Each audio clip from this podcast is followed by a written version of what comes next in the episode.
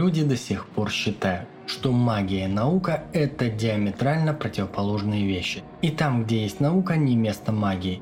На самом деле это огромное заблуждение.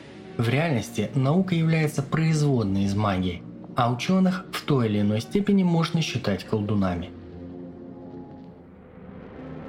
Нулевая точка.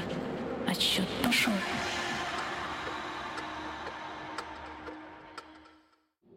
Испокон веков магия считалась искусством, доступным лишь избранным, инструментом, помогающим людям. Она прекрасно работала многие сотни лет, пока не появилось научное знание. В процессе развития цивилизации люди изменили свой подход в трактовке мира явлений. Начали искать связи, создавать физические законы, вырабатывать системы соответствий с константами и аксиомами – тем, чей разум находится в рамках этих констант и аксиом, магия кажется чем-то ирреальным, непонятным и даже абсурдным, так как в магическом мире придуманные нами законы полностью бессмысленны и ложны, потому как она им просто не подчиняется. Часто люди заявляют, что все это волшебство не более чем бабушкины сказки, которые сами собой представляют вымысел в чистом виде – Однако многие археологические раскопки подтверждают, что сказка сказкой, но в ней и быль. Это засвидетельственные показания наших праотцов, облеченные в сказания, обросшие деталями, ставшие частью фольклора, но не утратившие первоначальный смысл обобщенной информации о магических проявлениях в нашем мире. Если тебя сказки уже не впечатляют, то давай посмотрим на более авторитетные, общепризнанные древние источники – такие как Авеста, Коран, Тора, Хагавадгита, Веды, Библия. Сейчас абсолютно не важно, какая религия тебе ближе и во что ты веришь. Мы рассматриваем эти писания как признанный древний источник информации. В каждой из этих книг есть упоминание магов и колдунов и описание их деяний. Опираясь на эти писания, можно сделать вывод.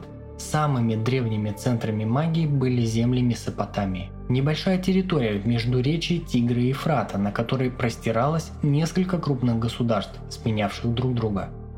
Любопытен тот факт, что природа появления первого народа, прародителя всех цивилизаций, хетов, так и остается загадкой по сей день. Они просто пришли из ниоткуда, принеся с собой сакральные знания и технологии.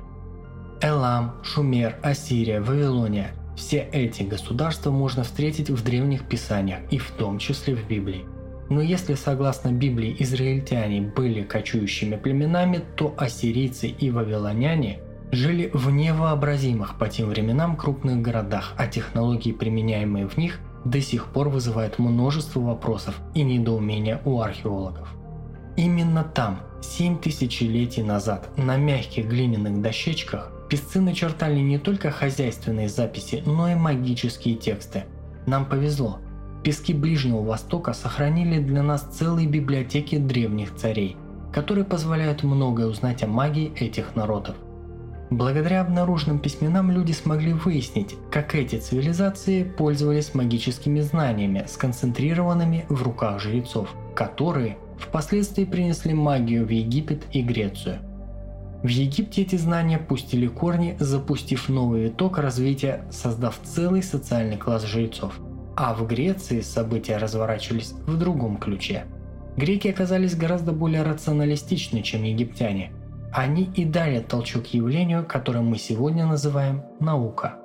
Магическое знание стали анализировать и систематизировать. Так из магии родилась физика, астрономия и химия – по мере углубления в изучение сакральных знаний рождались новые науки. Все, что поддавалось объяснению, обоснованию, закономерности, переводилось в разряд науки, а не поддающееся разуму и логике откидывалось, оставаясь в лоне магии.